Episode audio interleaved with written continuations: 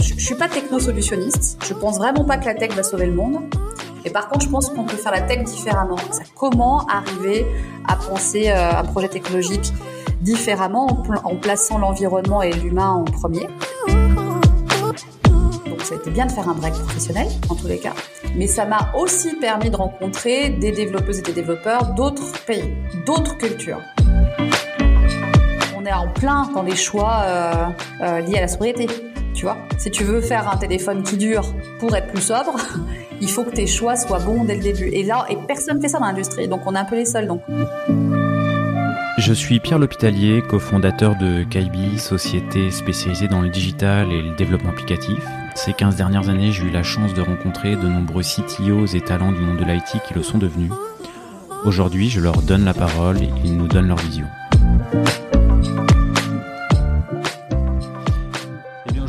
Nous allons parler de thèmes que nous avons euh, peu abordés dans les, dans les épisodes précédents. Nous allons vraisemblablement parler de, de sobriété numérique, de code éthique. Nous allons parler euh, d'alignement entre convictions personnelles euh, et vie professionnelle. Voilà, aujourd'hui, je suis en compagnie de Agnès Crépet, qui est Head of Engineering de Fairphone une, Fairphone qui est une, société qui, vise à, bah, construire des téléphones qui ne seront pas mis à la poubelle ni à la benne euh, après 18 ou 24 mois d'utilisation. Et effectivement, euh, bah, merci Agnès d'accepter euh, cette invitation et d'être bah, d'être présente pour ce podcast. Avec plaisir, Pierre. Donc pour le coup, alors quand je dis présente, en fait, pas tout à fait parce que tu es, on fait cet enregistrement euh, à distance. Euh, tu es, euh, tu es aujourd'hui à Amsterdam, si, si, si je ne m'abuse. Et moi, je suis dans, les locaux parisiens. J'espère que l'enregistrement se passera sans souci et, et, sans coupure. Est-ce qu'avant toute chose, tu pourrais euh, bah, nous, nous citer, nous parler de trois moments euh, forts de ta carrière euh, pro ou éventuellement un moment fort de ta vie perso qui aurait une incidence sur ta vie professionnelle. Ouais, alors je vais essayer de, de, de, démarrer le plus tôt possible. je pense que en fait, quand j'étais euh, à la sortie de mon bac ou un truc comme ça, ou vraiment le début de mes études supérieures, euh, je me souviens avoir rencontré des des gens euh, qui participaient au fait de lancer des médias dits participatifs, donc alternatifs, alternatifs aux médias de masse, les médias de type indie média pour celles et ceux qui connaissent. Et donc euh, ça, remonte, ça remonte à un peu plus, de, ouais, un peu plus de 20 ans, une vingtaine d'années. Donc tu vois, ça me rajeunit pas. Mais euh, cette rencontre-là, ça m'a montré à quel point les outils informatiques pouvaient être utiles en fait euh, pour euh, garantir un, un minimum de d'indépendance, euh, d'alternatives en termes de justice, etc., de droits sociaux. et même si j'étais déjà partie dans des études scientifiques, j'ai c'est là que je me suis dit non, mais en fait, voilà, j'ai envie de faire des choses autour de l'informatique, j'ai envie de maîtriser ces outils-là pour pouvoir faire moi aussi ce, ce, ce, genre de choses, quoi. Donc, le côté activiste quelque part m'a m'a poussé, m'a donné envie de continuer mes études là-dedans. Donc ça, c'est une rencontre forte avec ce milieu, ce milieu euh, politique militant, on va dire.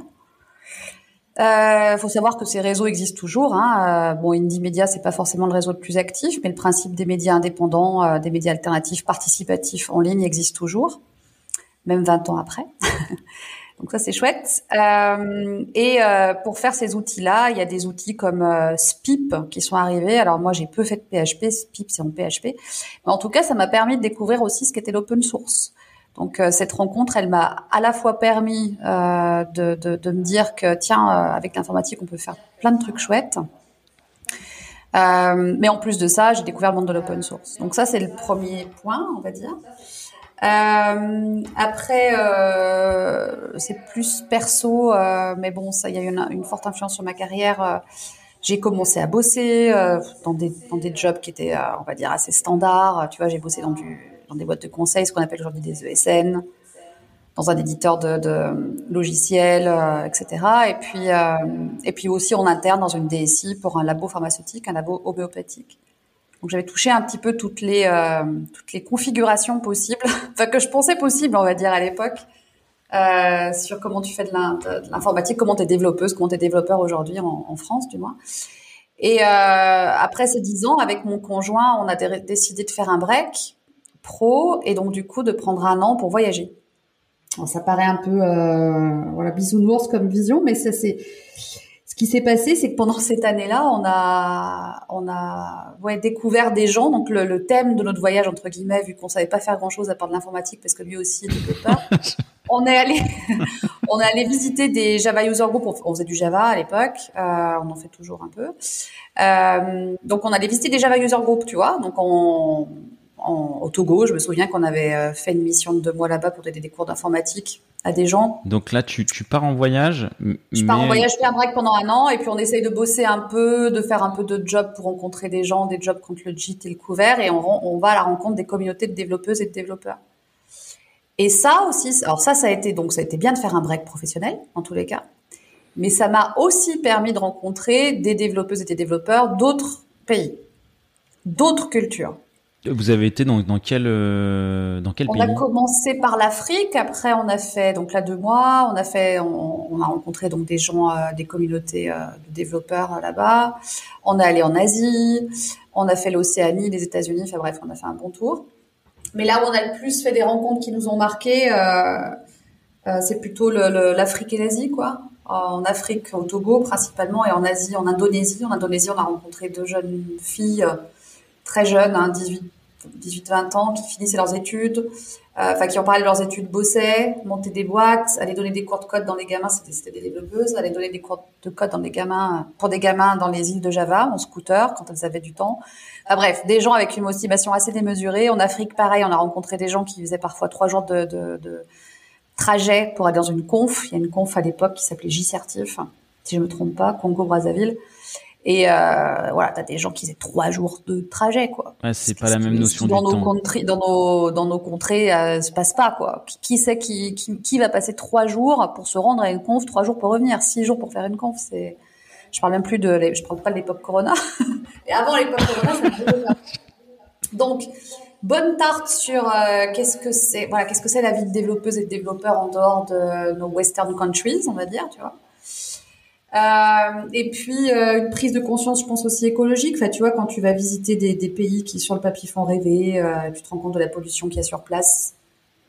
Bah, c'est euh, assez choquant. Je me souviens de Bali, enfin voilà, de, de régions comme ça que j'ai visité en disant purée, euh, ouais, il y a des choses à faire au niveau écolo aussi. Donc gros moment perso pro, puisque quand je suis revenue euh, de ce voyage d'un an, on n'avait plus du tout envie de bosser pareil. moi, j'avais pris un congé sabbatique pour le, le la boîte du, du, labo pharma pour lequel pour lequel je bossais, j'ai plus voulu y retourner. Enfin voilà, j'ai plus du tout envie de bosser pour une DSI d'un labo pharma, etc. Donc avec euh, mon conjoint et deux amis, on a monté une boîte euh, euh, un peu particulière où il n'y a pas de manager, il n'y a pas de local. Euh, statuts horizontaux, euh, on a tous le même salaire, enfin voilà, transparence de salaire, tout ça, voilà. Donc ça nous a aussi marqué. En, en, lançant cette boîte, on a fait deux gamins, on a acheté un appart. Tu vois, la, la, la prise de risque devenait pas forcément, euh, était plus la même en fait. Au final, quand on est revenu, ça peut sembler euh, de faire tout ça à la fois, de faire des mômes, euh, acheter un appart et lancer des, une boîte, ça peut paraître un peu beaucoup euh, d'un coup, mais en fait, c'est rien par rapport à ce que ce que tu avais vu, quoi. d'autres personnes ailleurs. Toi, les filles indonésiennes, j'y pense souvent, quoi, hein, de la vie qu'elles ont. Euh, la prise de risque, elles, elles, elles savent ce, ce, ce, que c'est, quoi. Moi, pas vraiment. Moi, je fais partie des, des, des, des privilégiés, on va dire, qui prennent peu de risques. Au pire, la boîte, elle marche pas, on va faire de l'alimentaire après. Quand t'es informaticien aujourd'hui en France, c'est quand même pas compliqué de trouver du job, quoi.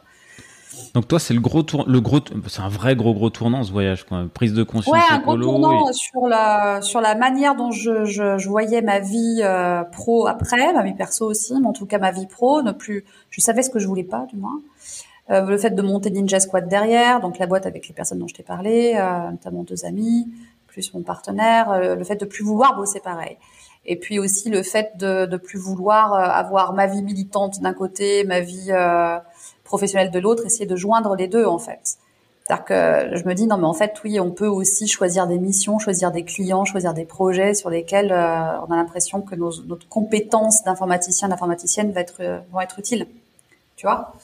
Avant euh, quand je, je, bossais quand je te parlais de, de, des indie médias des réseaux alternatifs, les premiers jobs que j'ai eus dans ma vie ça pas rêver quoi. Hein. Des, enfin, ça fait pas rêver. Ça me fait pas rêver aujourd'hui. Et toi, c'est des éditeurs bancaires. Euh, j'ai fait des ESN où mes principaux clients ça a été euh, dans, dans, le domaine pétrolier, euh, bancaire. Enfin, my God, je ferais plus ça aujourd'hui. Plus jamais, parce que c'est pas en ligne avec mes valeurs. Enfin, je respecte, je respecte celles et ceux qui font des choix différents, mais aujourd'hui, je ferais plus ça. Donc, euh, donc oui, ça m'a aidé. Ce break, ça m'a aidé. De toute façon, je pense que n'importe quel break, c'est quand on a le luxe de pouvoir le faire. Je dis bien que j'avais le luxe de pouvoir le faire parce que j'avais l'argent pour le faire parce que j'avais bossé pendant dix ans, parce que voilà. Je dis pas que c'est facile hein, de faire ça, mais quand tu peux le faire, franchement, c'est ça devrait être remboursé par la Sécu même. Hein. parce que ça t'aide à, à plus voir les choses pareilles et puis à faire des actions assez fortes quand tu reviens, quoi. Et du coup, toi, es, euh, ton, activité militante, enfin, euh, bon, le climat, l'écologie, ça en fait partie, et du coup, la sobriété numérique, ça fait partie des, des choses importantes pour toi. Mais du coup, il y a, y a, y a d'autres euh, euh, d'autres actes de, de, militantisme ou d'engagement que, que, que ouais bah après il y a tout ce qui est euh, tu vois quand je te disais voilà je, je, quand je suis revenue je ne voyais plus faire les mêmes boulots en tout cas je, je voulais essayer de trouver euh, d'apporter mes compétences d'informaticienne à des projets euh, qui, qui, font sens quoi donc tout ce qui est éthique dans la tech, c'est quelque chose qui m'intéresse beaucoup. Donc un autre tournant, tu, ça peut répondre au troisième point que tu me demandais juste avant. C'est quoi les grands tournants dans ma vie, ma carrière et tout ça?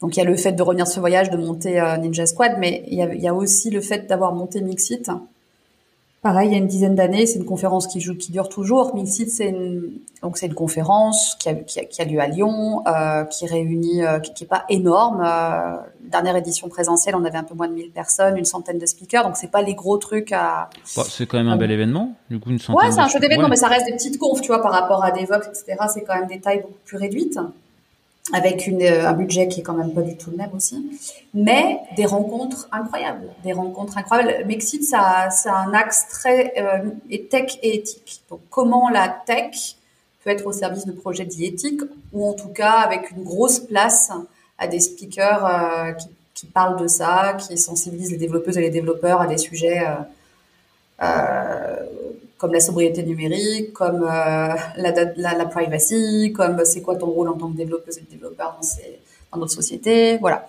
Donc Mixit, ça fait dix ans qu'on est là-dessus. Et en termes de veille, de rencontres, c'est quelque chose d'énorme. C'est-à-dire que j'ai pu rencontrer des gens, euh, des speakers qu'on a invités, des participants, des participantes qu'on a qu'on a pu rencontrer sur Mixit qui m'ont énormément marqué aussi, tu vois, comme, les Indonésiennes et euh, dont je te parlais tout à l'heure, ou la personne au Togo qu'on a rencontrée, Horacio. Enfin, je vois, ces, ces, ces rencontres-là, elles font, elles te changent énormément, elles te changent foncièrement. Donc, euh, donc l'éthique, ça m'intéresse beaucoup. Euh, la diversité dans la tech aussi. Euh, je pense qu'on a énormément de travail à faire. Quand je te parlais de mon, mon break d'un an, quand je suis allée en Indonésie, on avait euh, contre le gîte et le couvert, on essayait de faire des petits jobs et dans les dans le job dans les jobs qu'on a fait, on a donné des cours dans des universités, des cours d'info. Et euh, je me souviens qu'on rentre dans une salle euh, et t'avais euh, une salle à non-filles et t'avais la moitié des, des, étudiants qui étaient des étudiantes. Ah, computer science. Du tout, ah non, mais carrément pas. Moi, j'étais enseignante pendant trois ans dans une école d'ingé en France. je peux te dire que t'étais en majeure informatique. J'avais deux filles sur 50, 50 euh, élèves, quoi. Euh, et encore les meilleures années, tu vois. Euh, donc, non, non, c'est incroyable. Et donc, et donc en Indonésie, on, se rend compte de, de, de, du point de décalage, on va dire, qu'il peut y avoir avec des pays comme les nôtres. Donc la diversité dans la tech, en tout cas dans nos pays, dans nos pays occidentaux, il y a énormément de boulot à faire et de la diversité de genre, de culture. C'est aussi un, des axes forts qui de, de, quoi on essaye tout le temps de faire ça depuis le tout début de Mixit. Du, du coup, tu es, es, encore speakeuse euh, ou organisatrice ou euh... Alors, j'ai jamais. On, a une, euh, on a une rule, une règle de conduite à Mixit où les orgas sont jamais speakers. On s'interdit de l'être. Ah, et pourquoi vous, auriez, vous des bah, choses Parce que c'est pas très. pour. J'ai un point de vue assez perso assez arrêté là-dessus. C'est-à-dire que si jamais tu es organisateur, les organisateurs et les organisatrices de Mixit choisissent les, les, les talks Et en fait, vu qu'on les choisit, bah forcément, on veut pas soumettre les nôtres puisque ça serait pas très pas très impartial. Donc on a cette règle qui existe depuis le début et que je trouve très saine en fait finalement, de pas choisir nos potes. Et puis tu vois ça, ça permet euh, de, de on essaye de, de, dans tous les cas de sortir du cercle un peu incestueux euh, de on fait de l'entre-soi. On met nos voilà on met en, en, stage que nos amis ou les gens qu'on connaisse. On essaye de à Mixit d'avoir des gens qu'on voit pas ailleurs, des gens qui ont potentiellement pas eu beaucoup d'expérience de talk, euh, pour sortir du cercle un peu euh, incestueux du monde des speakers et des speakeuses. euh, alors, je suis ça m'arrive de speaker dans d'autres confs, hein. Mais pas, pas à Mixit, quoi. Jamais à Mixit. Donc voilà, donc ça répond un peu à ce que tu me demandais qu'est-ce qui t'intéresse d'autre. Donc l'éthique et la diversité, ça c'est des choses qui m'intéressent. À part euh, les thématiques euh, que j'ai abordées au début, sobriété numérique, etc. Et euh, je t'ai répondu aussi au troisième axe, donc le, le fait d'avoir lancé Mixit, ça m'a fortement influencé et ça a continué à me nourrir. Hein. Enfin, je veux dire, euh, j'ai pas l'équipe de Mixit au départ est plus du tout la même. Il y a des gens qui sont partis, des, des, des super personnes qui sont arrivées. Ça, ça brasse beaucoup. Pas beaucoup. Il y a du, on n'est pas, on n'est pas une grosse équipe. Hein, on est 8-9. Euh, moi, j'ai pas voulu partir jusqu'à présent. Chaque année, je me dis, ah, disons, ça prend du temps. Peut-être qu'il faudrait que je fasse une pause. Quand j'ai eu mes gamins petits, je me souviens, oh là là, d'avoir plusieurs fois hésité parce que ça prend du temps d'organiser une conf. Hein. Ah bah, mais au final, euh, ça me si tu me permets l'expression, ça me pousse un peu au cul aussi pour faire un peu de veille. des sujets sur lesquels c'est pas forcément évident de faire de la veille, donc je lâche pas parce que ça, j'ai relativement pas mal de passion pour le sujet, quoi. Et, du coup, tu disais, voilà, il y, a des speakers qui, euh, voilà, bah, dans, dans, dans, cette conf-là, qui t'ont particulièrement, des speaks ou des talks qui t'ont particulièrement marqué. Il y en a, il y en a un ou deux que tu, tu, tu Ouais, bah, tu vois, dernièrement, à la conf que je viens, la, la, la, dernière édition de Mixit, euh, on avait Isabelle Collet, euh, qui a fait à chaque fois que je l'écoute, de toute façon, que ce soit en podcast ou à ses confs, euh, je prends une bonne tarte. C'est une fille qui fait de la recherche. Elle est prof, elle est informaticienne, mais elle est aussi prof, chercheuse en sciences de l'éducation. Et elle fait beaucoup de recherches sur la diversité dans la tech. Donc son talk sur euh, voilà la, diversité, comment arriver à avoir euh, plus de diversité de genre, de culture dans la tech, comment ça peut être atteignable. Un talk qui était vraiment pas pessimiste quoi. Elle donnait des vraies actions. Euh, euh, et les, les discussions qu'il y a eu derrière son qui étaient aussi euh, intéressantes. Après, euh, je peux citer quoi comme autre personne Esther Onfroy, qui est une spécialiste en cybersécurité, qui a parlé de sécurité des, des, des apps, notamment Android, enfin sur une stack Android. Moi, je suis très très nulle en cybersécu, donc j'ai beaucoup appris d'elle. C'était aussi euh, une rencontre euh, plutôt assez chouette euh, des derniers mois que j'ai fait dans les communautés, on va dire, techniques de meufs et tout dans la, dans la tech. Euh, donc bah, tout ça, toutes ces personnes-là, en fait, elles font ce que tu es aussi. Hein.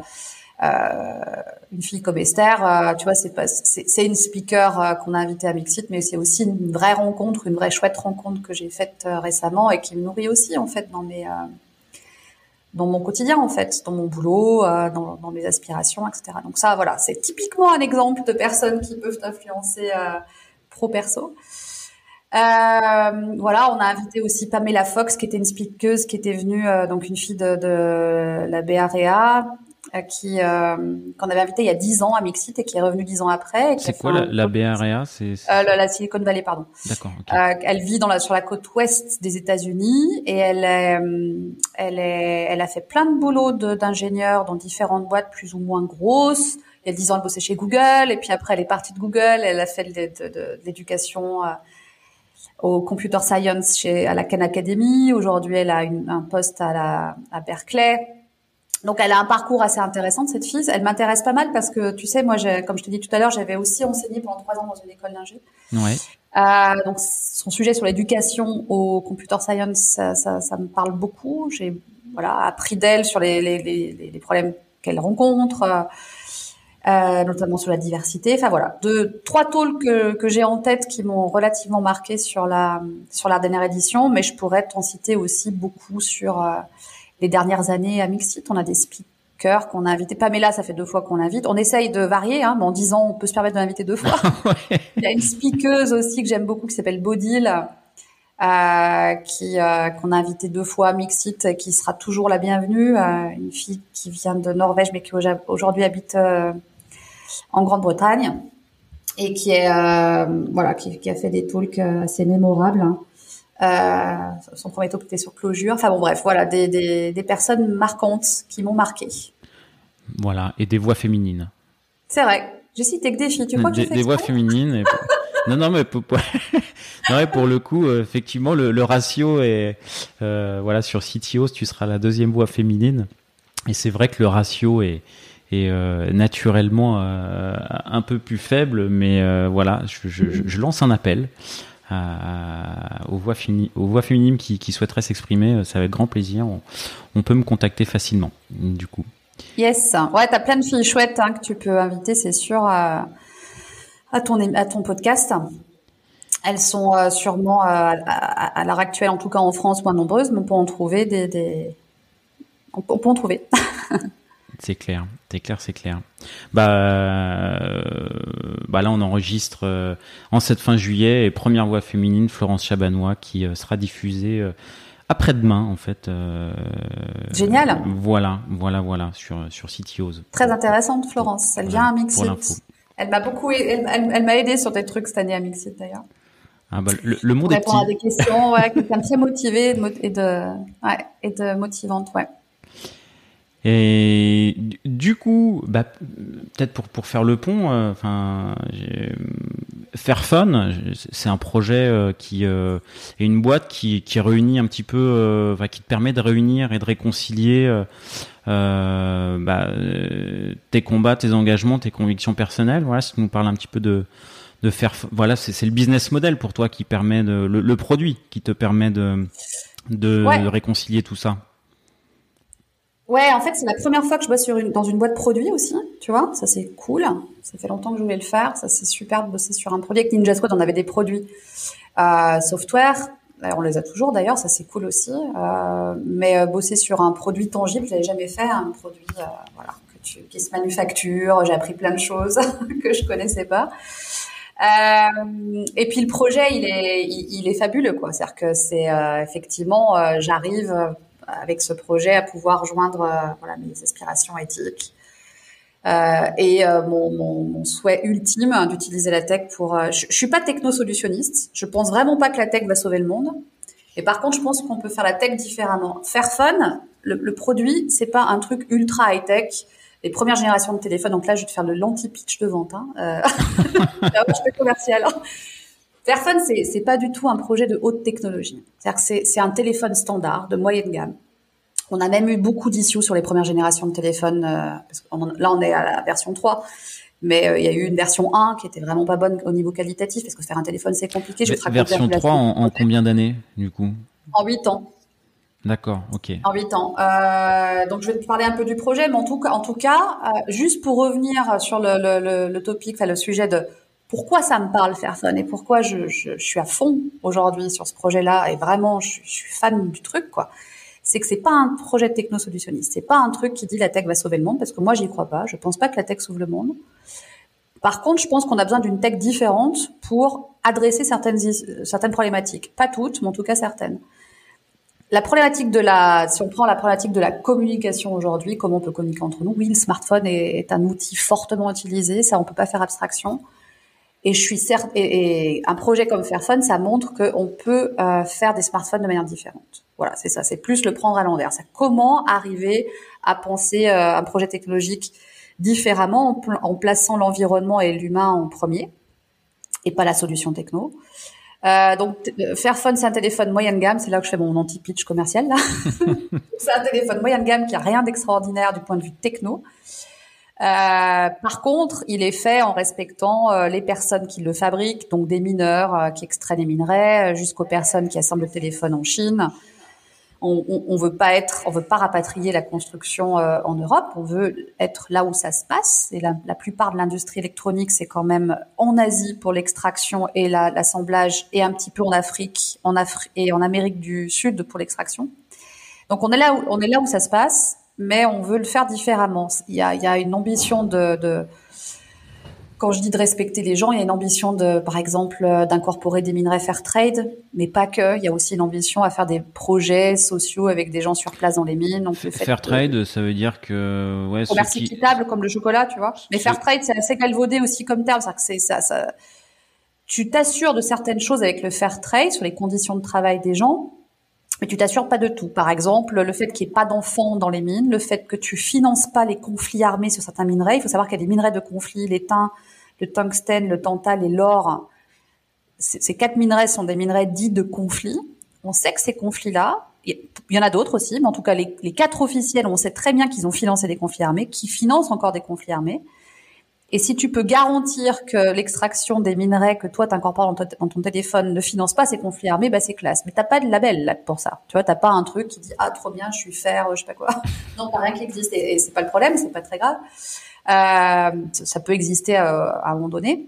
Mais en tout cas, Fairphone, ça fait aussi ça. Ça fait des projets qui sont pas forcément euh, facile à vendre ou à expliquer entre guillemets. Mais en tout cas, l'origine de Fairphone, c'est pas une boîte, c'est né par une. Euh, donc là, je, rejoins. je vais t'expliquer très brièvement ce qu'est Fairphone. Ça c'est né en 2010 euh, aux Pays-Bas. Donc c'est pour ça que je t'appelle les Pays-Bas parce que la boîte est, à Amsterdam. Euh, c'est né par une bande d'activistes qui voulaient justement dénoncer dit, les, les, minerais dits de conflit, les, les minerais de sang.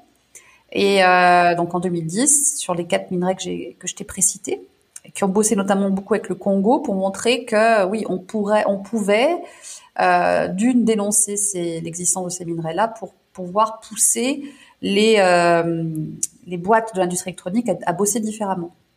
Et au bout de deux trois ans de pétitions, euh, campagnes de sensibilisation, etc., ces personnes-là ont atteint un certain seuil, une certaine limite il et elle se sont rendus compte que euh, c'est bien beau les campagnes de sensibilisation, mais on n'est pas crédible. Enfin, il faut être dans l'industrie électronique, il faut être un, part, un, un, acteur pour pouvoir faire changer les choses de l'intérieur. Donc la boîte s'est montée en 2013 suite à une campagne de crowdfunding, l'une des campagnes de crowdfunding les plus euh, successful d'Europe. ils ne disent jamais, Fairphone ne le dit jamais. Moi, je trouve que c'est cool à dire. J'étais pas à l'époque. Hein. Je suis rentrée bien plus tard, mais je trouve que c'est cool quand même tu as cette bande de gens qui lancent une campagne de crowdfunding et là, tu as plein de gens qui achètent le téléphone, alors que euh, les personnes euh, dont je te parle, c'était 10 personnes maximum qui savaient pas fabriquer un téléphone. Accessoirement, qui avaient l'envie de faire un téléphone différent, mais euh, ils n'avaient pas la compétence pour fabriquer un téléphone. Et gros succès, les gens achètent le téléphone, donc il faut faire un téléphone. ça n'a pas été évident. ça y est, il a été vendu, il faut le faire. génération. mais technologiquement, il n'y avait rien d'innovant puisqu'ils se sont inspirés, on va dire, de ce qui existait déjà à l'époque euh, en termes de, technologie euh, mobile. La grosse différence, elle vient sur l'incorporation euh, des minerais euh, qui ne financent pas les conflits armés, par exemple, euh, dans la supply chain, parce qu'il y a une énorme opacité dans la supply chain de l'industrie électronique. C'est-à-dire pour savoir ce qu'il y a derrière un composant électronique, d'où vient son or, d'où vient son tungstène, c'est l'enfer le supplier, la personne qui te vend, le fournisseur de, de je sais pas, de, de, de la machine à, vibration, d'accord, par exemple, euh, va pas te fournir sur un papier euh, toute la liste des, des euh, de ses propres fournisseurs. Donc il y a une, une, opacité énorme. Et si tu veux changer ça en disant euh, non mais moi dans mon dans mon appareil à vibration je veux mettre du tungsten conflict free, il faut que tu remontes toute la supply chain, que tu décortiques qui fournit quoi, euh, quand, etc.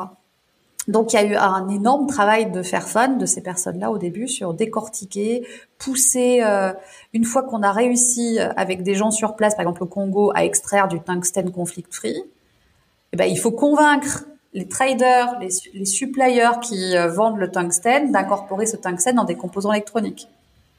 Et que ce composant électronique, tu, que ce soit lui que tu incorpores dans ton téléphone. Enfin bref, très compliqué. Et donc la complexité euh, la construction d'un téléphone fer entre guillemets, ça vient, ça vient de ça. Euh, du coup, si euh, bah, c'est marrant parce que ce, week-end, je je regardais une vidéo YouTube de, de Brut sur l'extraction du coltan, du coltan, euh, qui est assez dingue comme comme vidéo où tu vois les types qui vont extraire à main nue dans des galeries à 50 mètres sous terre, hyper, enfin bon, le contexte hyper claustrophobique et des conditions de travail euh, assez folles, effectivement. Donc ça, c'est des...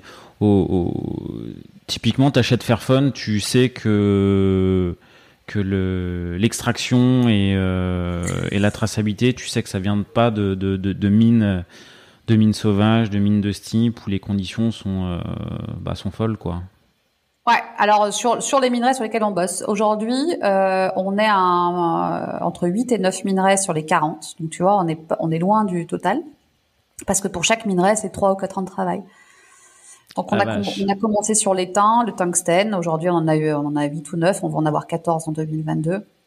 Mais c'est un travail de fou. Mais oui, sur ces minerais-là, tu sais que il euh, y a ce travail-là qui te garantit euh, les bonnes conditions de travail pour les personnes qui ont extrait les minerais. Mais si tu veux le faire bien, ça, ça prend, euh, ça, ça, prend vraiment du temps, quoi. Et c'est compliqué à expliquer. On a plein de détracteurs hein, qui nous disent ouais c'est ça, faire fun. Il y a encore plein de minerais qui sont pas faire ou qui ont qui, qui, qui financent des conflits armés. Euh, alors sur, les, sur les, la partie conflict free, c'est pas vrai. Par contre, sur la partie fer, oui, c'est vrai. Il y a plein de minerais qu'on n'attaque pas encore parce qu'on n'a pas, on est 100 personnes, on a une petite boîte, euh, donc euh, faut choisir. vous, êtes, vous êtes 100 aujourd'hui? Ouais. Ouais, on est une PME quoi. C'est plus, plus, plus vraiment une start-up, mais. Euh, ouais, on a une PME de 100 personnes, c'est pas énorme. Hein. Et du coup, vous produisez combien de, enfin, enfin, On a produit 100 000 euh, Fairphone 3 en 2020. Ok. Donc euh, c'est c'est un chiffre qui commence à être intéressant, sachant que en 2020 on en a vendu 100 000. Des Fairphone 2, la génération d'avant sur euh, 4 ans, on en, avait vendu, on en avait vendu 130 000. Donc tu vois 130 000 en 4 ans, 100 000 en un an, ça va mieux. Ça, ça, on, on, vend mieux, mais on est quand même dans une, optique de slow growth. cest que ça, je peux t'en parler euh, un petit peu aussi. C'est-à-dire que, avant, je te parlerai après de ce que fait Fairphone au-delà de la partie minerai en tout cas, sur le modèle de gestion de la boîte, moi, un truc aussi que j'ai découvert quand je suis arrivée ici, euh, on est vraiment en croissance lente. Donc, c'est-à-dire qu'il y a très peu d'investisseurs, on fait beaucoup de prêts bancaires. Euh, ce qui est pas vraiment à la mode, fait, tu vois, je veux dire, on n'est pas du tout à la levée euh, la plus grosse et tout ça, mais ça, c'est c'est une volonté des gens qui, qui, qui la boîte aujourd'hui. Parce qu'IDL savent très bien que quand tu vas chercher trop d'investisseurs, tu perds un peu le contrôle de la boîte. C'est compliqué sur du hardware, hein, parce qu'on fait du hardware, donc on a une ligne de production en Chine. Enfin, faut quand même des thunes, quoi. Euh, mais euh, la décision a toujours été de, de, grandir doucement, parce que si jamais tu fais rentrer trop de gens que tu contrôles pas à ton board, tu perds la main. tous les trucs que je vais te citer, les fair materials, le conflict free, euh, les, les conflits, les minerais euh, qui ne financent pas de conflits armés, le fait de garantir qu'il n'y ait pas d'enfants dans la supply chain, on fait plein d'autres trucs sur euh, que je t'expliquerai après sur les conditions de travail aussi des personnes qui assemblent le téléphone en Chine, la partie recyclage, enfin bref, tout ça. Au bout d'un moment, ça pète. Il y a toujours un investisseur qui va dire écoutez, vous êtes bien gentil là, mais votre truc soft là, on va l'oublier celui-là. Enfin, au moins cette partie-là. Enfin, tu vois, si tu si tu veux vraiment euh, garder le contrôle sur tous les projets, tous les angles d'attaque euh, auxquels tu crois et qui qui qui vont changer l'industrie électronique, parce que c'est vraiment le but de Fairphone, c'est de changer l'industrie électronique, c'est pas de faire un super téléphone Fairphone, c'est vraiment d'arriver à insuffler un changement. Euh, et ben si tu fais rentrer trop vite trop de gens en termes en, en tant qu'investisseur, tu perds le contrôle. Alors du coup, j'ai une petite question parce que tu parles de voilà croissance lente avec euh, des prêts bancaires. Bon, quand je vois la, la philosophie de la de la boîte, Je, crois que le, choix d'une banque, c'est assez prépondérant dans le choix de son empreinte écologique euh, aussi. Enfin voilà, les, banques qu'on a en fonction de ce qu'elles financent, elles, bah, elles ont des empreintes écologiques différentes. Euh, Aujourd'hui, le, choix des banques pour les prêts bancaires de, Fairphone, est-ce que vous avez le luxe de vous rapprocher d'établissements bancaires qui euh, euh, bah, sont dans les, mêmes lignes lignes et valeurs euh, type je sais pas Gringot ou euh, des banques comme ça ou euh... oui on est en compte il y, a des gens aussi qui sont il y a une banque aux, aux, Pays-Bas qui s'appelle Triodos qui est un peu comme la Nef en France. Donc oui euh, évidemment il y a même des employés de Triodos qui sont qui sont arrivés chez Fairphone. Enfin oui on a un lien fort avec eux. Ça c'est sûr mais de manière plus globale aux Pays-Bas de toute façon c'est pas tout à fait pareil qu'en France. Tu as quand même plus de flexibilité sur les prêts. D'accord. Et ça, que ce soit perso, boîte ou quoi que ce soit, c'est. Mais bon, est-ce que c'est une bonne chose? Je suis pas sûre. Sur cet aspect-là, sur l'aspect prise de risque, oui. Euh, après, c'est un pays très très libéral, très capitaliste. Donc, euh, je suis pas pro du modèle. Personnellement, je pense qu'il y, y, a ses propres limitations. Par contre, avoir des prêts, c'est pas très compliqué.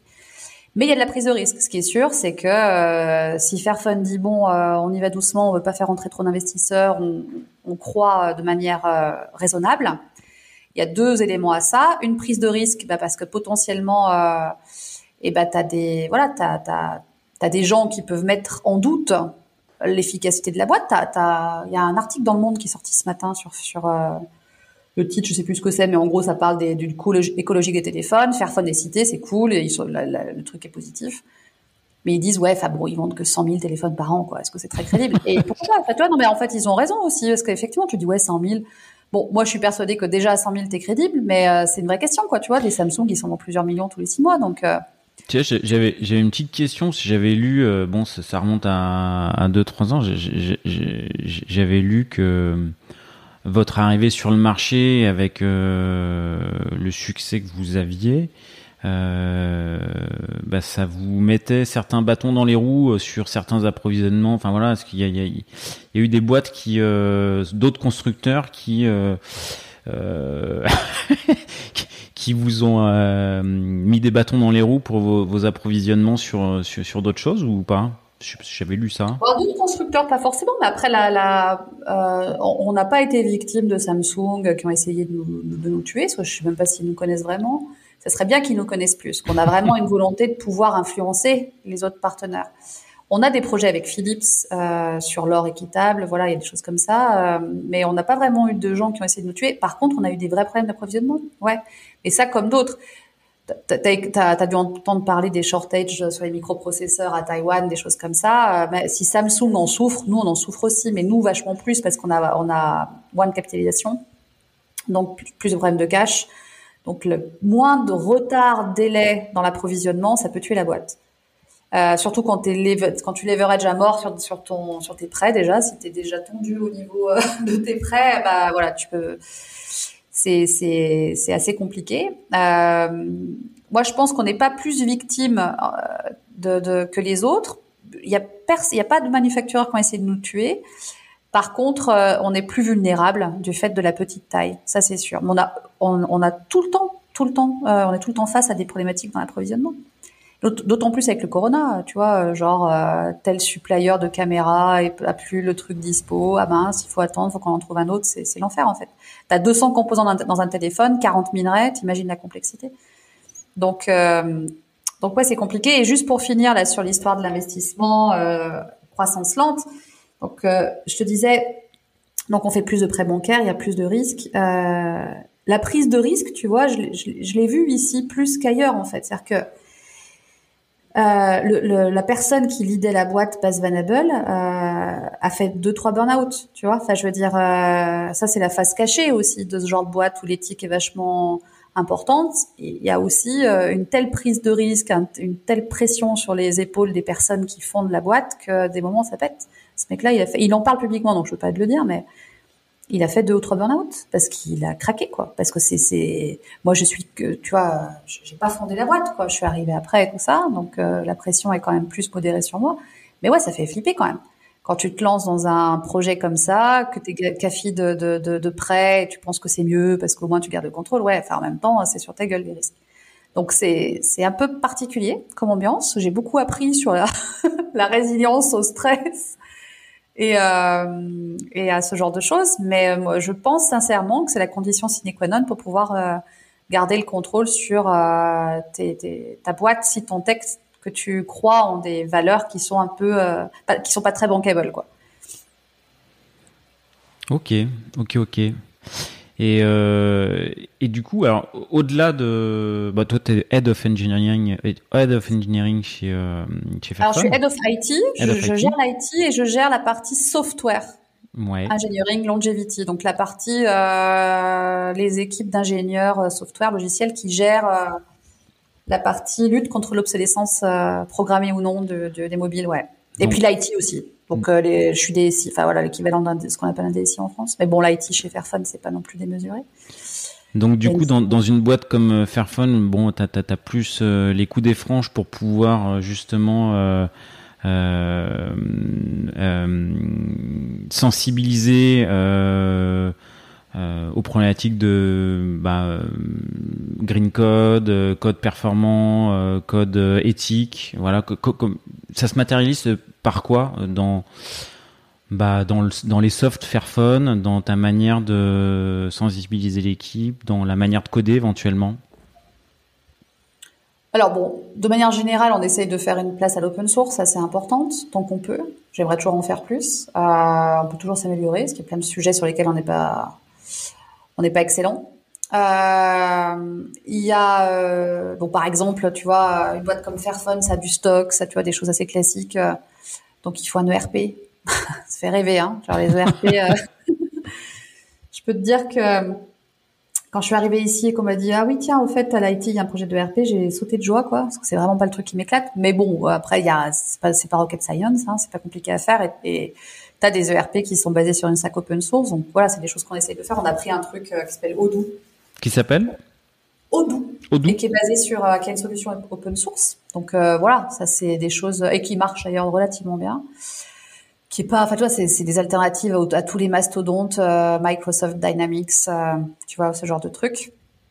donc ouais, on fait ça. après au niveau sur le produit lui-même, sur le téléphone lui-même, on est face quand même à un challenge important qui est la longévité. C'est-à-dire que on est les seuls sur une stack Android à faire des téléphones qui sont supportés 4, 5, 6 ans. Là, on vient de sortir Android 9 sur Fairphone 2, ça va nous porter le support à 6 ans, le support software, ce que personne fait. Donc, qu'est-ce que quand tu fais ça, c'est bien, mais techniquement, c'est très compliqué parce que tu fais face à euh, une industrie qui est qui est pas du tout euh, dans ces normes-là. Donc, euh, le, le, le, le vendeur de puces de notre chipset, donc le processeur du téléphone, si tu veux, il arrête son support logiciel au bout d'un certain temps et nous, on est obligé de faire ce support plus longtemps sans le support du, du vendeur de puce, ce qui est compliqué. Et ça, on le fait grâce à la communauté open source. Donc, ça veut dire qu'il faut, euh, eh ben, nurturing, je sais plus ce que c'est comme traduction en français, mais en gros, il faut que qu'on travaille avec la communauté pour faire en sorte d'alimenter cette communauté pour faire en sorte qu'elle nous aide aussi en retour. On travaille fortement avec la communauté Edge au niveau d'Android. Donc il y a tout ce travail-là de fond qui est essentiel si on veut faire un téléphone qui dure. Faire un téléphone qui dure, c'est à la fois côté hardware, mais aussi côté software, faire des security updates sur euh, et des Android updates sur upgrades sur euh, plusieurs années. Donc ça c'est ça c'est mon quotidien, on va dire. Tu vois, c'est vraiment. Donc toi, ce que tu dis, c'est ce que ce que tu dis, c'est que tu vas avoir enfin l'un des premiers combats et l'un des premiers impacts forts que tu peux avoir, il n'est pas forcément au niveau du code ou de la performance de ton code, mais il est dans euh, euh,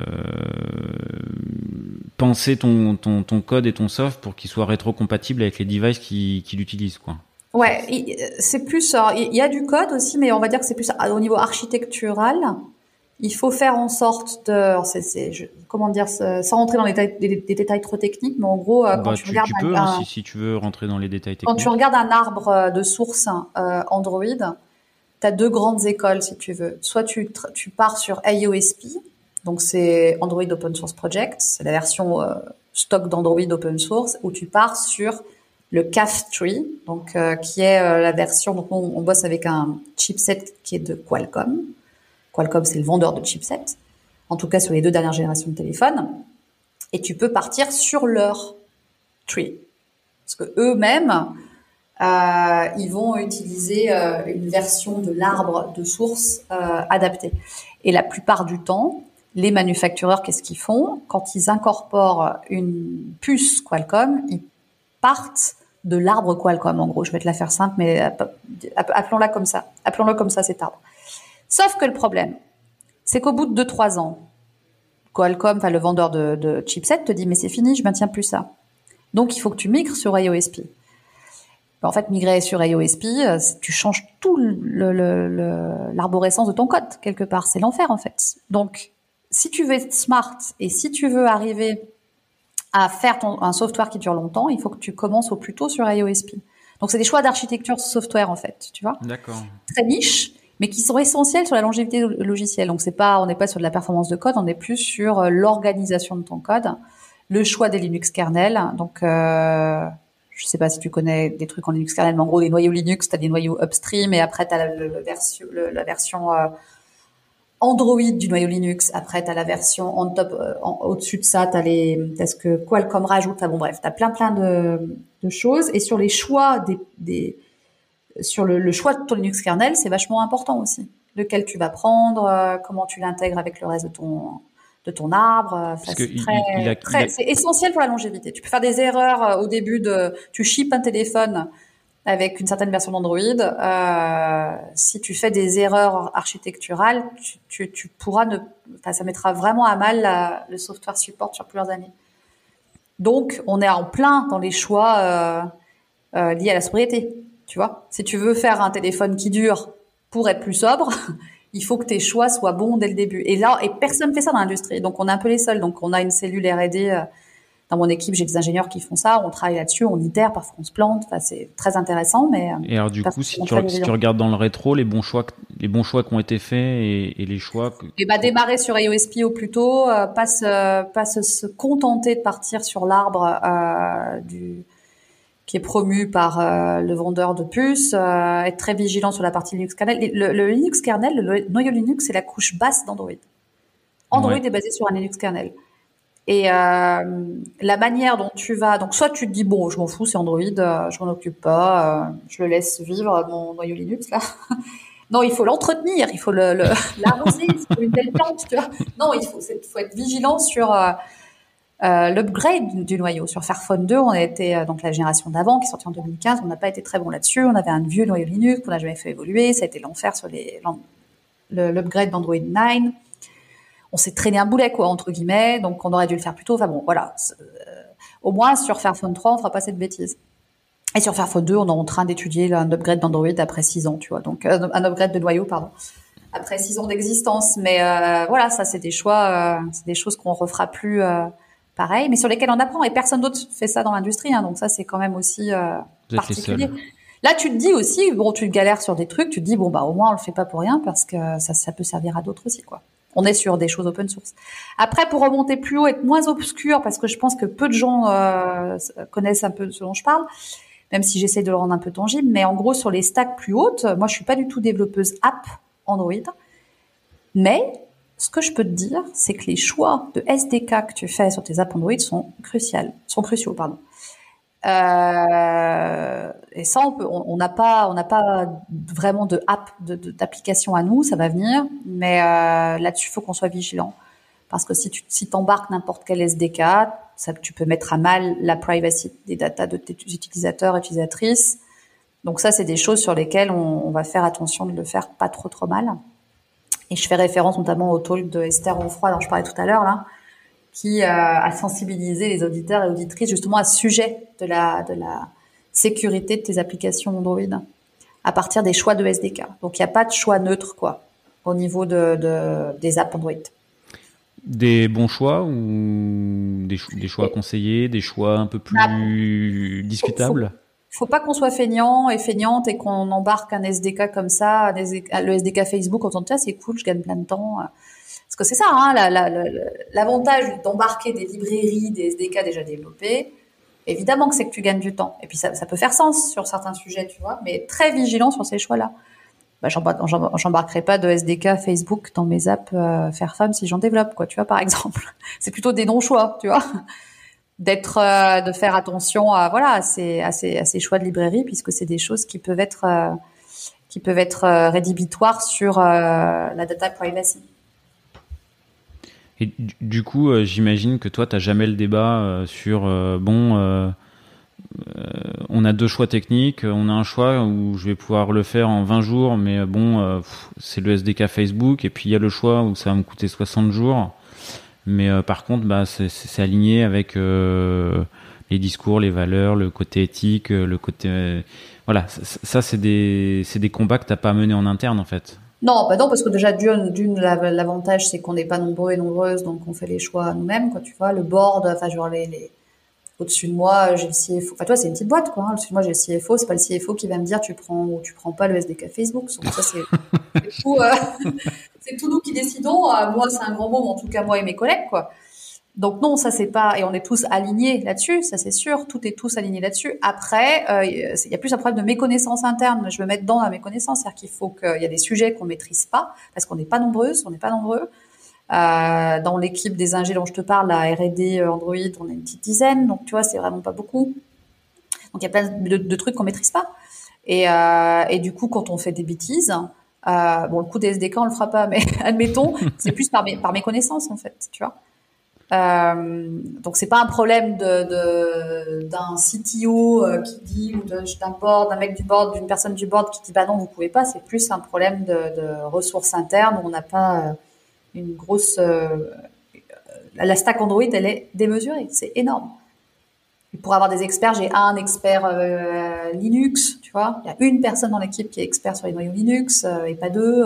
une autre personne sur la partie graphique les drivers graphiques, mais tu vois, c'est, compliqué. On peut, on peut pas avoir des experts et expertes sur chacun des sujets, donc il y a forcément des trous, quoi. Mais ça, ça vient de la taille de la boîte. D'accord. Euh, tu disais vous n'êtes pas nombreux, mais euh, croissance lente. Du coup, tu, recrutes peu. Il y, a, peu de turnover dans tes équipes. Sur un projet qui fait. Euh, euh, enfin, j'imagine que la plupart des, des recrutements ou euh, des personnes qui bossent pour Fairphone adhèrent au projet. Il y a un côté enfin le projet il est important quoi.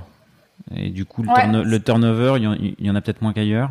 Non, il n'y a pas beaucoup de turnover, ça c'est sûr, parce qu'en général les, les, les, développeurs, développeuses qui viennent bosser chez nous, bah, ils n'ont pas forcément envie d'en repartir sur le, côté, sur le côté éthique. Enfin, ils sont un peu comme moi, tu vois, la plupart d'entre eux et d'entre elles, ils sont arrivés ici parce que ils avaient envie de mettre à, à profit leurs compétences sur des projets un peu plus intéressants. Euh, après, on recrute peu. Ça, c'est sûr. J'ai dû embaucher euh, deux personnes en 2020, tu vois. Pas beaucoup, hein.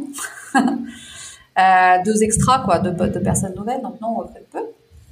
Après, euh, quand on recrute, en général, on a quand même pas mal de candidats. Mais ça dépend des sujets.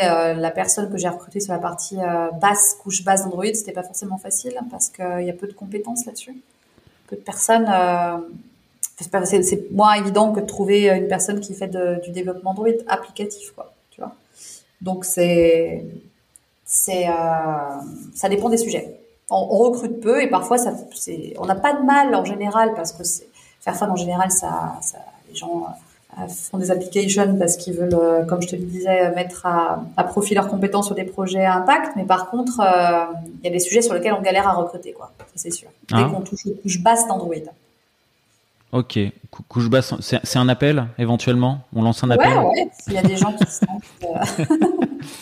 ok, ok, ok. Mais du coup, pas trop trop de problèmes d'attractivité quand tu as un poste ouvert? Non, bah ouais, par rapport à d'autres boîtes, j'imagine que c'est euh, plus facile, quoi. Parce que tu as plein de gens qui veulent euh, venir bosser chez nous parce que c'est faire fun, parce que le projet, euh, voilà. Et du coup, toi, tu es, euh, également en charge, euh, bon, euh, au-delà des, des, des, choix techniques, euh, du recrutement, euh, j'imagine le l'organisation des équipes. Est-ce que tu as, choisi une, une organisation quel, quel, type d'organisation vous avez choisi C'est agile, c'est du cycle en V, c'est est-ce que le, le, le est-ce que votre business model influe sur votre orga? Est-ce que ça amène des réflexions ou pas plus que ça? Bah, quand je suis rentrée chez Fairphone euh, au niveau des équipes tech et tout ça, enfin même pas, euh, même pas que des équipes tech d'ailleurs, on était basé sur un principe holacratique que j'ai découvert ici, ce que je connaissais pas. Donc euh, comment t'expliquer? L'holacratie euh, Donc ça, ça vient vraiment des fondateurs et fondatrices, hein, les personnes qui étaient à la base de Fairphone ont poussé pour ça. Donc c'est un principe selon lequel la prise de décision est disséminée dans, plusieurs équipes. Euh, t'as pas euh, un board qui décide de tout, etc.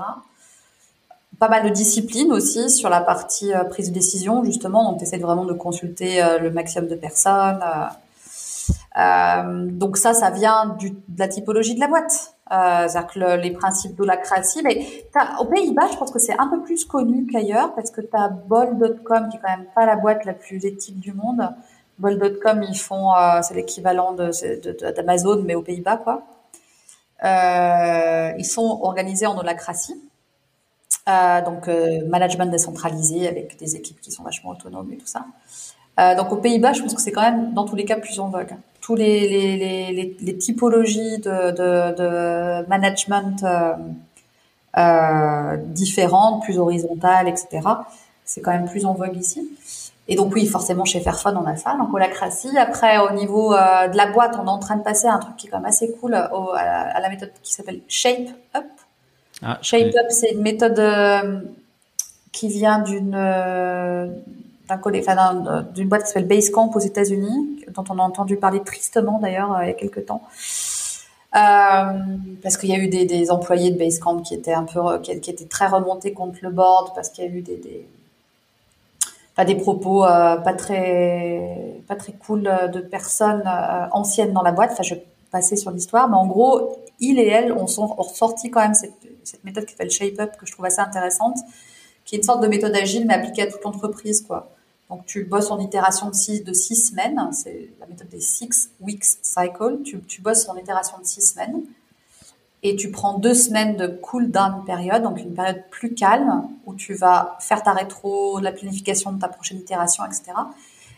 Mais ce, six week cycle, tu le fais vraiment au niveau de toute la boîte. C'est pas que l'équipe de dev, c'est voilà, c'est toute la boîte. Donc chez nous, on est en train de l'appliquer à vraiment euh, les toutes les équipes marketing. Mais du, coup, le, concept, là, c'est effectivement. Euh, si je comprends bien, le concept, c'est des, des cycles de six semaines. Tu as un, un, cycle où tu produis, et tu as un cycle où tu dézoomes, tu fais de la rétro, tu, tu regardes ce qui s'est passé, tu t'améliores. Tu... Et c'est pas sur euh, qu'un seul produit software, tu vois, c'est pas, euh, c'est pas, c'est pas tes sprints Scrum, tu vois. C'est vraiment euh, la priorité des différents projets de l'équipe, de la boîte sur six semaines. Euh, donc, par exemple, qu'est-ce que je peux te donner comme exemple? Admettons qu'on veut faire un projet de, tiens, on veut implémenter la garantie à 5 ans. Ce serait génial si on fait un, produit euh, qui garantit 5 ans. on fait, admettons qu'on veut faire ça. Il y a un impact partout. Il y a un impact opérationnel, opérationnel, il y a un impact sur le développement, il y a un impact au niveau sales, etc. Et pour mener des projets comme ça, un impact au niveau légal, au niveau des équipes légales. Donc, quand tu veux mener un projet comme ça, euh, pour le démarrer, bah, il faut, faut, des moments où on, on, on peut se mettre d'accord sur le moment où on va démarrer ça. Et ça, c'est la cool down période, le, le, moment d'alignement des priorités entre entre équipes, quoi. Et euh, donc vraiment des, des, périodes où tu t'arrêtes, tu réfléchis et tu vas aligner avec les autres équipes pour voir quand c'est que tu commences. Et après, quand tu démarres ton cycle, tu essayes de garder ton focus sur tes projets euh, qui sont censés être faits sur les six semaines mais différents projets. Je parle pas que des features de ton produit software. Quoi. Je parle vraiment de projets euh, soit intra-équipe, soit euh, inter-équipe. Donc ça, c'est quand même assez intéressant. Euh, basé sur le six week cycle, là, il y a un truc aussi qui est, qui est, utilisé chez Fairphone, mais qui est très Dutch, je crois, très néerlandais, qui s'appelle OGSM. Ça, c'est un peu basé sur l'impact comment mapping. Tu, comment tu dis? OGSM, c'est euh, Objective Goals euh, Mesure euh, stratégie and measures. Et en gros, sans rentrer trop dans le détail, c'est de l'impact mapping. Donc, c'est comment tu vas traduire tes business goals, tes objectifs d'entreprise au sein de tes projets. Donc, si ton projet, c'est de faire un téléphone euh, éthique, durable, etc., comment ça se traduit en termes de projet dont on porte, de projet d'entreprise, qu'est-ce que tu as comme projet d'entreprise dans ton portfolio, quoi, tu vois? Euh, donc OGSM, c'est ce qui permet de garantir ce lien entre les objectifs d'entreprise et ce que vraiment tu, tu implémentes comme projet dans ta boîte, comme sous-projet. Et les six week cycles, là, le truc dont je te parlais juste avant, c'est pour garantir euh, une synchronisation des priorités entre équipes, mais toute équipe confondue. Je parle même de légal, sales, etc. D'accord. C'est des boîtes produits. Là, là, ça parlera à des gens qui bossent dans des boîtes produits. Ça, parle, ça parlera plus difficilement à des gens qui bossent dans des boîtes de prestat, puisque dans les boîtes de prestat, tu bosses par client. Dans des ESN, ça s'applique moyennement. Par contre, dans des boîtes produits, ça, ça, ça va parler aux gens, quoi. Quand dans une boîte produit, tu as un choix, un projet euh, cross-fonctionnel, quoi, qui va impacter toutes les équipes. Et arriver à avoir une solution euh, en interne qui permet d'aligner euh, toutes les équipes, c'est essentiel j'ai vu l'avant et l'après, parce que avant, quand je suis arrivée, on n'avait pas ces six week cycle là. Euh, et maintenant qu'on le fait, c'est quand même plus simple. Quoi. Et euh, ah, c'est bah, assez intéressant cette euh, méthode. J'irai me, me renseigner un petit peu parce que je je connaissais pas. par contre, je connaissais le principe de, l'holacratie. Euh, voilà que, que l'équipe d'agilistes de ma précédente société euh, avait avait tâché de mettre en place pour bah, pour bosser ensemble. Euh, et d'embarquer le reste des services euh, euh, sur une organisation avec les principes de l'holacratie. Euh, toi, vous rencontrez des difficultés ou des écueils, des choses qu'il faut surmonter sur, sur ce type d'orga ou, pas? Bah oui, oui, bien sûr. Enfin, je veux dire, tu vois, la synchronisation, c'est pas parce que tu as la méthode que ça marche. Hein. Enfin, je veux dire, les priorités. Euh... Tu des équipes qui sont un peu réticentes. On, a implémenté là sur la dernière année, donc forcément le changement n'a pas été si simple. Quand tu es en rush, que tu sors un nouveau produit, etc., tout le monde te dit ah non mais je suis pas occupé là, ton truc de six weeks. Donc on a mis longtemps, on a mis plus longtemps que prévu. L'holacratie, c'est pas vraiment un souci parce que c'était déjà là dès le départ. Les fondatrices, fondateurs de Fairphone étaient vraiment sur les principes holacratie.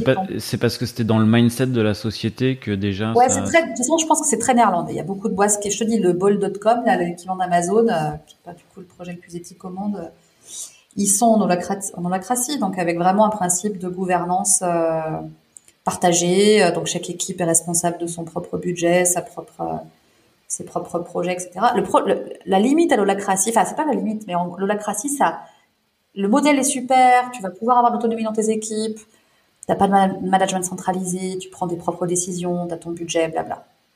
Mais ça résout pas le problème de synchronisation entre euh, entre équipes. Tu vois, si tu distribues l'autorité, chaque équipe a une autorité, ça c'est cool. La, la, la, prise de décision se passe par équipe, mais après comment tu communiques, comment tu alignes entre équipes? Je passe, je parle, je, ne place pas une équipe euh, plus haute que l'autre, tu vois. Et comment tu discutes, comment tu alignes, comment tu, voilà. Et là, tu, pour moi, c'est complémentaire, le six week cycle, shape up méthode, là, c'est complémentaire à l'holacratie, etc. Pour moi, tu as un truc qui s'aligne entre holacratie, OGSM, donc une forme d'impact mapping, et six week cycle, shape up. Ça commence à devenir obscur tout ce que je raconte. Là, je me suis encore tes auditrices et tes auditeurs, là, c'est. Euh, mais je t'essaierai, je te, je te ferai des, des liens. Euh, ah, bah avec plaisir. Si t'as des. C'est pas compliqué. Enfin, genre, c'est absolument pas. Si t'as des, si t'as des références. Euh... Je pense que maintenant c'est quand même un truc connu et puis c'est pas, voilà, c'est pas non plus sorcier quoi. Hein. C'est juste le fait de, de pas avoir de management centralisé. C'est ça, c'est ça, c'est ça. On est chacun responsable, du budget. Moi, j'ai un budget. Euh, dans mon équipe, on a un budget, on décide tous, toutes et tous de ce budget, enfin de comment on va le dépenser. Euh. Et voilà, tu vois, ça c'est. Puis on a une grosse autonomie sur notre organisation, voilà. Mais ça, je pense qu'on n'est pas. Enfin, maintenant, c'est quand même moins. C'est pas des choses très euh, euh, exotiques. Je pense qu'il y en a de plus en plus qui le font. Après, nous, on n'en parle jamais. Là, tu me poses la question, je te le dis. Euh, c'est un, un, truc qui est très brandé aussi. Il y a des boîtes qui disent qu'ils font de l'holacratie, qui vendent un peu le truc avec. Moi, je trouve que je suis arrivée chez Fairphone, j'ai découvert l'holacratie, ils m'ont même pas dit à l'entretien, tu vois, je suis arrivée, j'ai fait mon application, j'ai posé quelques questions, mais jamais, en entretien, je veux dire, jamais l'holacratie était mentionnée. C'est quand même énorme. non, mais quand on, enfin, c'était une évidence, en fait. non, mais c'est qu'ils en parlent jamais, les personnes, euh, il et elles, enfin, qui ont, les fondateurs, fondatrices et tout ça, mais on pas, euh, on trouve que c'est un truc qui marche, mais il n'y a pas de quoi se la péter non plus à dire qu'on fait ça. Euh, je, pour suivre un peu. moi, je suis vraiment pas dans les communautés agiles, euh, mais pour les suivre un peu de loin, je, vois que c'est quand même un peu galvaudé comme principe. Tu vois, tu as des gens qui vendent un peu leur truc. Euh, bah, pourquoi pas hein, C'est pas un mauvais principe, mais euh, je veux dire, c'est dans le détail, c'est quand même. c'est quand même pas si compliqué à mettre en œuvre et puis dans une boîte tech ça, ça, ça a son sens je pense qu'il y a tu vois il y a pas beaucoup de, il y, a peu d'arguments qui, qui vont contrer le fait de ne pas faire de la crassie. Voilà, c'est ça que je veux dire. Ok, ok, ok. Je, on, arrive bientôt, je pense, aux, dernières questions que j'aurai. Euh, souvent, j'ai quelques petites questions euh, euh, finales, notamment une question qui n'a rien à voir avec ce dont on a parlé, mais est-ce que tu as un surnom dans le monde professionnel alors dans mon professionnel, ouais. Alors ici, il m'appelle euh, la la refill. Euh, tu sais quand tu re-remplis ton verre là, tu refills ton verre euh, de wine, donc de vin, parce que il... en fait, quand je suis arrivée chez Fairphone, parfois ça m'arrivait d'amener une bouteille de vin le midi au lunch, au lunch quoi. Et la première fois que j'ai fait ça, ils m'ont vraiment pris pour une grosse alcoolique. Parce qu'alors boire du vin le midi, euh, les Néerlandais, c'est, je pense que c'est pas la seule culture d'ailleurs, c'est waouh, c'est choquant, tu vois? Et moi j'aime bien boire du vin le midi. Euh, donc ils m'appellent euh, Madame Vin, bah, celle qui qui, qui qui remplit les verres euh, de, de, de... celle, celle qui j'apporte souvent des bouteilles de vin, mais je pense que ça c'est, je, je, leur je leur aurais apporté ça au moins, le fait de temps en temps être ouvert à boire des, des verres de vin euh, au déjeuner, ce qui en France nous paraît tout à fait euh, normal, n'est-ce pas?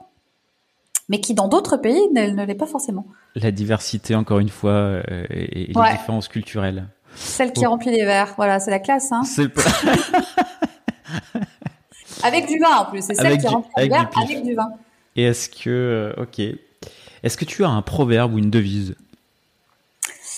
Euh, ouais, alors euh, bon, c'est pas c'est pas quelque chose qui est euh, qui est c'est un peu en lien avec ce qu'on a dit sur l'holacratie euh, le fait d'avoir une organisation décentralisée et c'est quelqu'un qui fait partie un peu de cette mouvance shape up etc qui a écrit le bouquin Rework qui dit when everything constantly needs approval you create a culture of non-thinkers donc quand quand tu as tout le temps besoin de, de de demander des approbations, euh, tu, tu crées une culture de personnes qui ne pensent plus.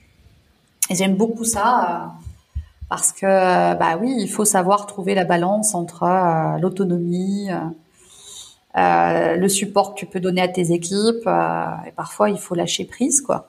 Quand- Sinon, les quand- personnes avec Quand qui tout tu le monde bosses, pense la même chose, quand tout le monde pense la même chose, il y a plus personne qui pense, quoi, en gros. Ouais, et puis voilà. Enfin, moi, de toute façon, je, je crois plus du tout au modèle autocratique. Enfin voilà, où t'as le manager euh, qui fait son, voilà, qui, pense pour ses équipes, qui décide de tout. Pour le coup, les Pays-Bas m'ont apporté ça, hein, et pas que faire fun. Hein, genre la, la, prise de, con- de, de confiance, enfin la, tu, beaucoup de confiance sont données aux gens. Enfin le remote work, tout ça, c'était déjà là avant le corona. euh, beaucoup de boss, de personnes bossent à distance, dans des boulots où tu peux le faire, du moins. Euh, pas de culture de l'horaire. donc la confiance est quand même quelque chose de très présent. Donc c'est le fait de ne pas tout le temps demander l'approbation, c'est très Dutch, très néerlandais. Euh, et ça, ça, c'est quelque chose de très fort. Là, je vais revenir en France. Je bossais de France pour faire fan. Euh, bon, je vais continuer à bosser pour faire fan. Mon environnement de travail va pas changer, mais euh, ouais, c'est, en France, c'est pas facile, quoi. T'as cette culture de la peur quand même qui est assez présente dans pas mal de boîtes, tu vois.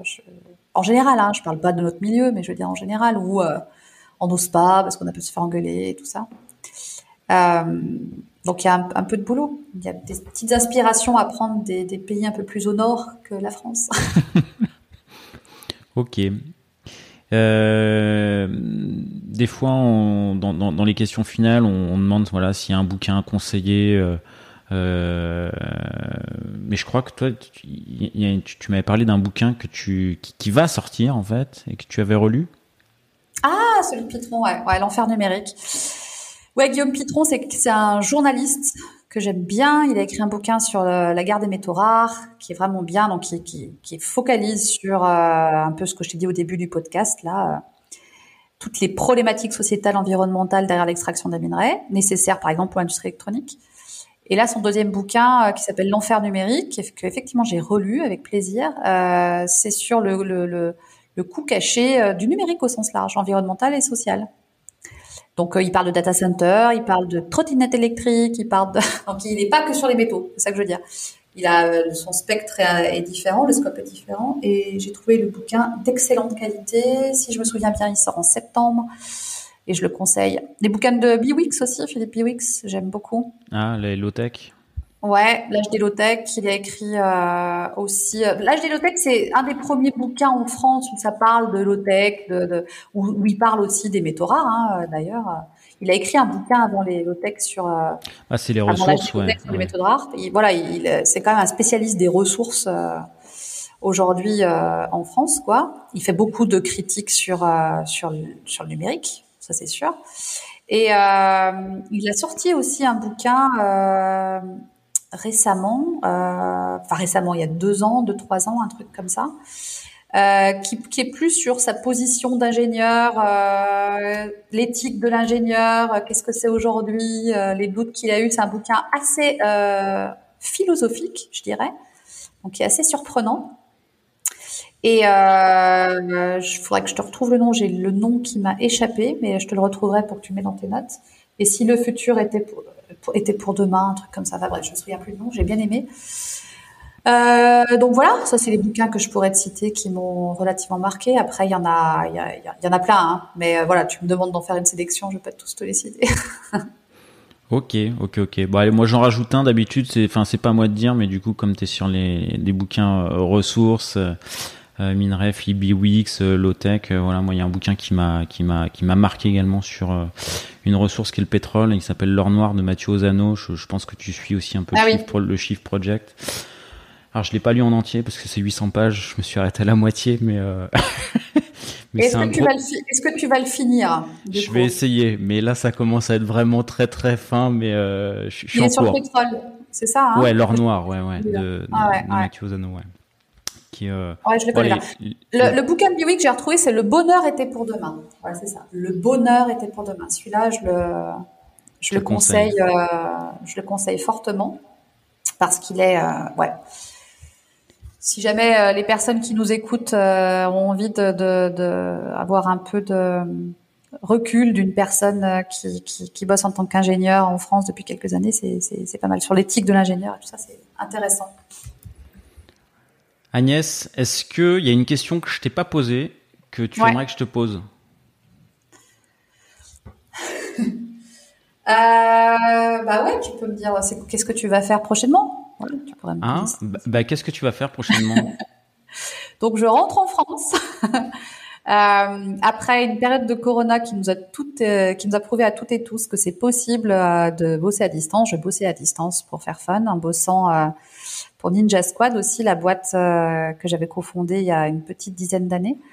donc je suis contente. J'ai jamais bossé encore à plein temps pour Ninja Squad. Je vais, enfin, euh, Ninja Squad va être la structure officielle dans laquelle je bosse et euh, j'ai jamais fait du plein temps pour euh, pour eux, donc ça c'est cool, je suis contente, quelque chose qui me fait très plaisir et puis euh, d'avoir comme entre guillemets client principal Fairphone, ça me fait aussi vachement plaisir de pas lâcher Fairphone parce que c'est c'est un projet que j'affectionne beaucoup et je vais expérimenter ce que c'est que être un full remote worker.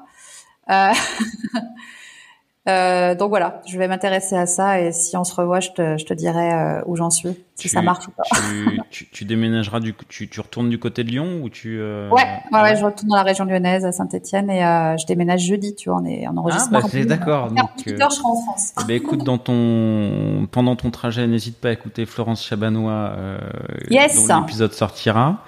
Et puis bah pour le coup, si tu es sur Lyon. Euh, euh, sur un de mes prochains déplacements lyonnais à notre agence lyonnaise. Euh, je te, je te, avec plaisir de, de, de, de, se, de se croiser.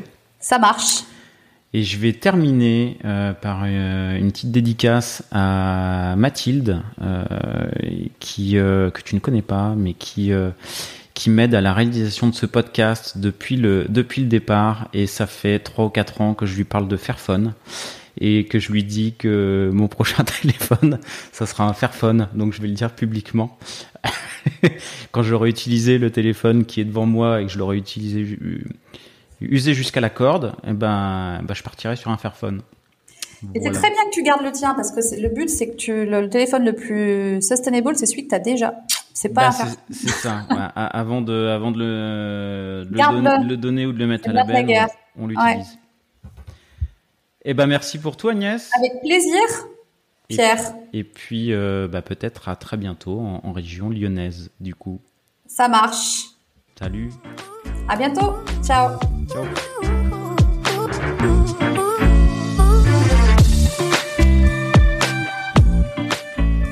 L'épisode est terminé, j'espère qu'il vous a plu et si c'est le cas, c'est le moment de prendre deux ou trois secondes de plus pour euh, deux ou trois clics. Un petit clic pour un pouce bleu euh, ou un petit clic pour un partage aux copains ou un petit clic pour vous abonner euh, et ne pas rater le prochain épisode. À très bientôt.